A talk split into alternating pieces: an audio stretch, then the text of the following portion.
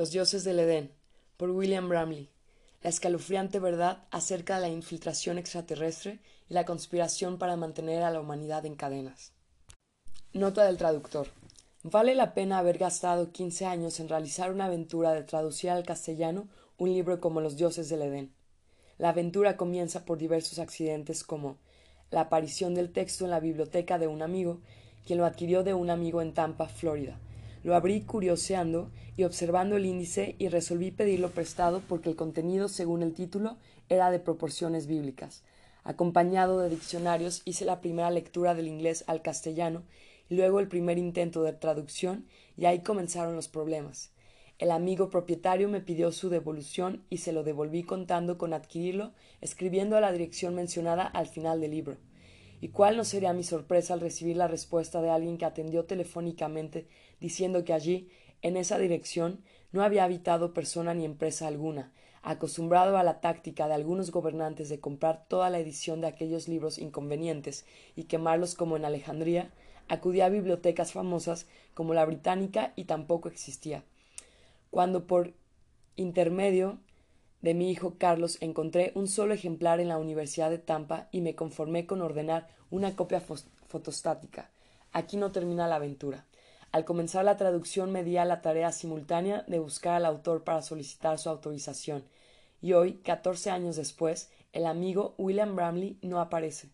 Además, en dos ocasiones durante la traducción se borraron los archivos del disco duro después de haber llegado al capítulo de Mahoma. En vista de estos accidentes, resolví utilizar una máquina de escribir marca Olimpia, la cual rompió en tres ocasiones la correa de goma, y finalmente no pude encontrar repuesto. Acudí a una portátil mundial modelo 1952 y así terminé el borrador de la traducción en el año 1996 y me senté a esperar a Will hasta que resolví conceder a un grupo de amigos la autorización para, en forma gratuita, presenten el contenido de uno de los libros más importantes para la comprensión del ser humano. Yo nunca he creído en brujas, pero de que vuelan, vuelan. Nota del traductor. Capítulo 1. Las primeras investigaciones. Cuando empecé a investigar sobre los orígenes de las guerras humanas, la cosa más alejada de mi mente eran verdaderamente los objetos voladores no identificados, mejor conocidos como ovnis. Las numerosas revistas sobre platillos voladores que una vez colmaron los estantes de noticias, en mi opinión, no merecían una seria consideración. Tampoco sentía que el fenómeno ovni fuese terriblemente importante aun si constituía la evidencia de una raza extraterrestre. Resolver los problemas de la guerra y el sufrimiento humano aquí, en este bajo mundo, me parecía mucho más importante que discutir si los hombrecitos verdes de Marte podían ocasionalmente ser visitantes de la Tierra o no. Empecé la investigación de este libro en 1979. Sin embargo, mi deseo de ver el final de la guerra surgió mucho antes en mi vida, alrededor de los ocho años. En ese entonces las películas de guerra eran muy populares en el círculo de mis amigos. Nuestra diversión favorita era jugar a los soldados. Comúnmente yo comandaba un escuadrón de muchachos y mi amigo David comandaba la oposición. Nosotros llenábamos nuestras batallas imaginarias con el mismo fervor y altruismo de las que veíamos en la TV. No había para nosotros un héroe más grande que el viejo actor Vic Morrow, quien gallardamente conducía a su escuadrón de soldados hacia la victoria en la serie de televisión Combate. Un sábado por la tarde me encontraba viendo por la televisión una película de guerra hecha en Hollywood. Era como cualquier otra película de guerra, excepto que contenía unos cortos pedazos de impresionante realismo. Por primera vez en mi vida me encontré mirando una película documental de cortometraje de un real campo de concentración nazi. Mucho tiempo después que las imágenes se desvanecieron en la televisión, permanecía impactado por los cuadros de los esqueletos de cuerpos que eran lanzados dentro de grandes fosas.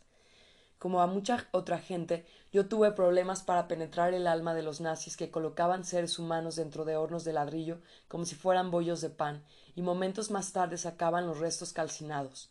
Por espacio de un minuto, aquellas imágenes granosas en blanco y negro presentaron un cuadro verdadero de la guerra. Detrás de los saludos corteses y la oratoria estridente, la guerra es un poco más que una psicosis degradada. Mientras las películas de guerra y los juegos pueden ser algunas veces divertidos, la cosa real es carente de escrúpulos. Por centurías, pensadores y científicos han intentado resolver el acertijo de por qué la gente va a la guerra. Ellos han observado que casi todas las criaturas de la tierra pelean entre sí en una u otra ocasión, comúnmente por alimentos, territorio o apareamiento. La agresión parece ser un comportamiento universal que tiene que ver con la supervivencia. Otros factores también contribuyen a la creación de guerras. Los analistas deben tomar en consideraciones variables tales como la psicología humana, la sociología, el liderazgo político, las condiciones económicas y el medio ambiente natural. Sin embargo, muchos pensadores han equiparado erróneamente todos los motivos humanos con los motivos encontrados en el reino animal. Esto es un error porque la inteligencia engendra complejidad. A medida que las criaturas elevan su inteligencia, sus motivaciones tienden a ser más elaboradas. Es fácil comprender el estímulo mental en dos gatos callejeros peleando por un mendrugo de comida pero sería un error atribuir tan simple estado mental a un terrorista colocando una bomba en un aeropuerto. Yo empecé este estudio como consecuencia de una idea sencilla que había encontrado. Verdaderamente el concepto no es nuevo y al principio parece estrecho de miras. No obstante, la idea es bastante importante porque se dirige a una motivación que solo puede ser formulada por criaturas de alta inteligencia. La guerra puede ser su propio producto valioso, la simple existencia del conflicto violento entre grupos de gente en sí mismo puede ser valiosa para alguien, sin tomar en cuenta el asunto por el cual la gente se pelea. Un ejemplo obvio es el de un fabricante de armamentos que vende equipos militares a naciones en guerra, o el ejemplo de una institución financiera que hace emprestitos a gobiernos en tiempos de guerra. Ambos individuos pueden lograr un beneficio económico por la mera existencia de la guerra en la medida que la violencia bélica no les toque a ellos directamente. El valor de la guerra como un producto se extiende mucho más allá de la ganancia monetaria. La guerra puede ser un instrumento efectivo para mantener un control social y político sobre una amplia población. En el siglo XVI, la Italia consistía de numerosos principados independientes que con frecuencia estaban en guerra unos con otros. Cuando un príncipe conquistaba una ciudad vecina, algunas veces creaba conflictos internos entre los ciudadanos conquistados. Esto era una manera efectiva de mantener el control político del pueblo, ya que las interminables peleas entre los vencidos impedían que se comprometieran en acciones contra el conquistador. No había gran preocupación por los motivos por los cuales la gente disputaba, siempre y cuando se mantuvieran valientemente peleando uno con otro, y no contra el príncipe conquistador.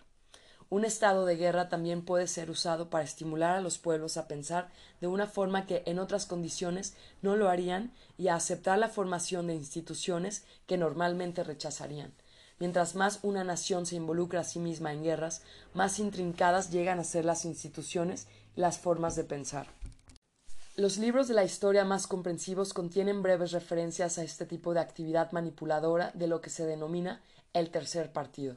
No es un secreto, por ejemplo, que antes de la Revolución norteamericana del siglo XVIII, Francia había enviado a Norteamérica agentes de inteligencia para estimular y provocar el descontento contra la corona británica.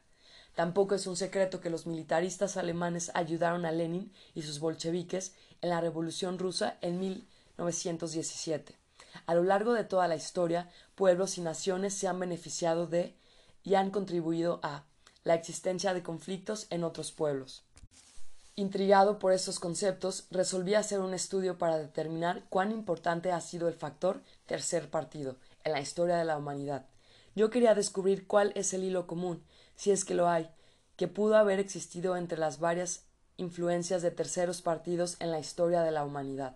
Era mi esperanza que este estudio ofreciera algunos puntos de vista más cercanos, más acerca de cómo y por quiénes ha sido hecha la historia. Lo que resultó de esta modesta meta fue una de las más extraordinarias odiseas que yo haya podido tener. Las pistas de la investigación se entrelazaron a través de un laberinto complejo de hechos extraordinarios, asombrosas teorías y todo esto entremezclado. A medida que yo penetraba más profundo emergía un hilo común. Para mi pesar, era un hilo tan extraño que al menos en dos ocasiones terminé mi investigación con disgusto. A medida que yo ponderaba mi difícil situación, me daba cuenta de algo importante. Las mentes racionales tienden a buscar causas racionales para explicar los problemas humanos.